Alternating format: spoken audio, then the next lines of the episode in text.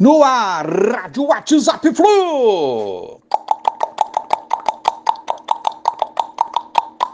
Bom dia, galeraça tricolor. Chegamos ao último dia de 2022, 31 de dezembro. Então, gente, Marrone, jogador de 23 anos que chegou no meio da temporada de 2022 e que tem contrato até julho com o Fluminense. Não foi bem, né? Aliás, foi nada produtivo pode ter renovação de empréstimo até o fim da temporada 2023. Não teria sido um pedido do Diniz, mas esse o Diniz acredita que iniciando a pré-temporada o atleta possa desempenhar bom futebol para o ano que vem e compor o elenco como opção.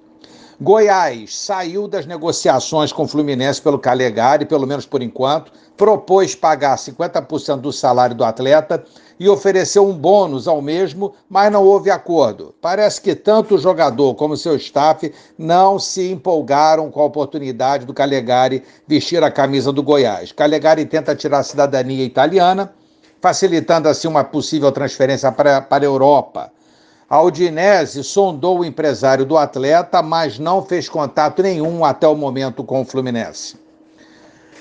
Molecada de Xerém. John Kennedy marcou no jogo treino contra o Corinthians, 1 a 1 O gol pela Ferroviária foi dele.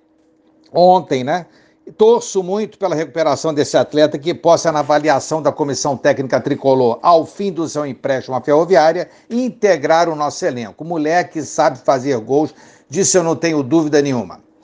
Bangu com um monte de moleques nossos, estão chegando mais por lá. E ex também, caso do Calazans, venceu o Vasco por 2 a 1 ontem, com gols do Calazans, emprestado pelo São Paulo ao Bangu, e Gabriel Martins, emprestado pelo Flu ao Bangu. Esse moleque Gabriel é bom de bola demais. Programação tricolor na próxima semana. Segunda-feira, reapresentação à tarde. Terça, sábado, Coro Come, treino em horário integral. Período integral, então, de terça a sábado. Domingo, treino pela manhã. Amigos, uma rápida retrospectiva aqui do ano 2022. Ganhamos o estadual sobre o Fla e isso foi bom demais. Mandamos muito mal na Liberta e na Sula, ruim.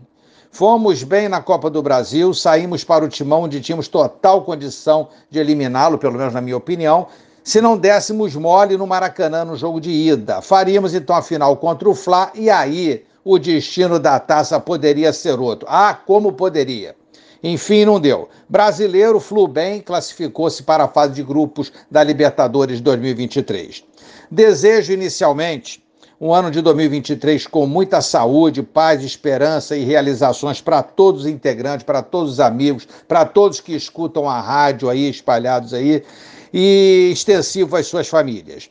Desejo também que o nosso Fluminense voe mais alto em 2023, mande bem em todas as competições e que conquiste um título expressivo, quem sabe a tão sonhada Libertadores. Feliz 2023! Um abraço a todos, valeu, tchau, tchau.